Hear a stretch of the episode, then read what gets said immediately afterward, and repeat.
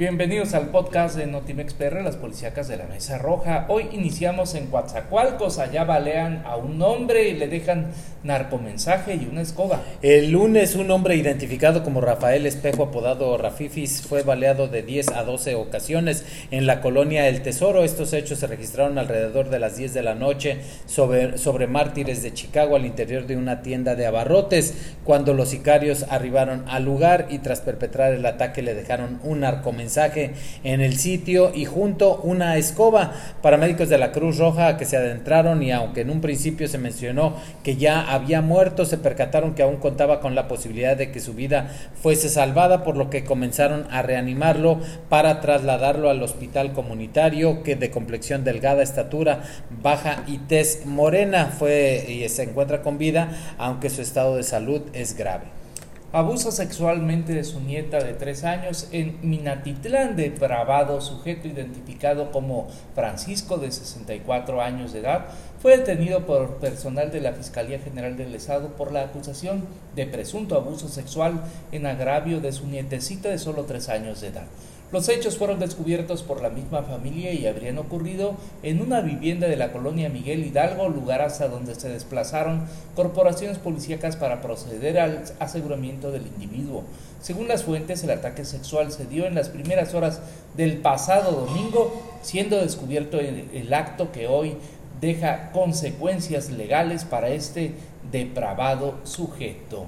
Ejecutan a un hombre en su domicilio, sucedió en Sayula de Alemania. Así es, un hombre conocido como el Pechi fue asesinado a balazos la noche de lunes al interior de su domicilio cerca del Parque Cantarranas y de acuerdo a los reportes, sujetos armados ingresaron a una vivienda disparando en repetidas ocasiones en contra de este hombre que es un empleado de obras públicas del Ayuntamiento de Sayula de Alemán, identificado como Adolfo Hipólito Palma, conocido como el Pechi, cuyo cuerpo quedó sin vida a un costado de un pozo artesiano ubicado al lado de la vivienda mientras que el alcalde Freddy Ayala hasta el momento no ha dicho ni una palabra sobre estos hechos de violencia que ocurren en el municipio, pues que él mismo gobierna.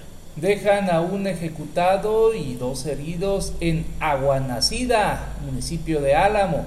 La tarde de este lunes, tres hombres fueron baleados en el crucero de Aguanacida. Dos de ellos fueron trasladados al hospital y uno más falleció en el lugar de los hechos. El fallecido respondía al nombre de Cristian Omar Chávez Hernández, de 29 años de edad, quien recibió tres impactos de arma de fuego, de los cuales dos fueron en el antebrazo derecho y uno en el tórax del lado derecho, el que le causó la muerte.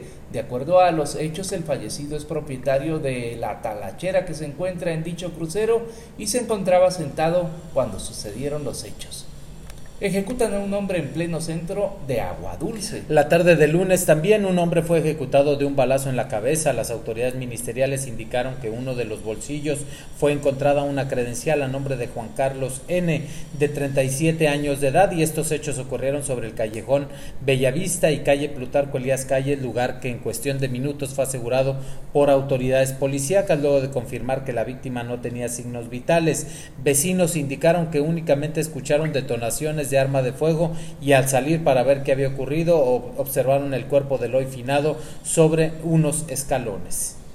Balean a tres en un bar en Río Blanco. Tres personas heridas por impactos de arma de fuego. Dejó como saldo un ataque armado perpetrado al interior de la cantina El Fuma, eh, ubicada en la colonia Álvaro Obregón del municipio de Río Blanco.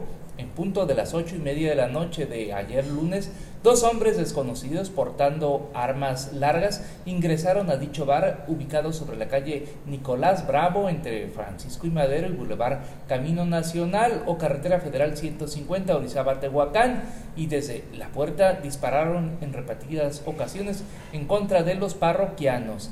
Del ataque, tres personas resultaron con impactos de arma de fuego en piernas, pies y abdomen, mismos que fueron auxiliados por paramédicos de protección civil municipal y trasladados al Hospital Regional de Río Blanco. Hasta aquí el podcast de Notimex PR, las policíacas de la Mesa Roja.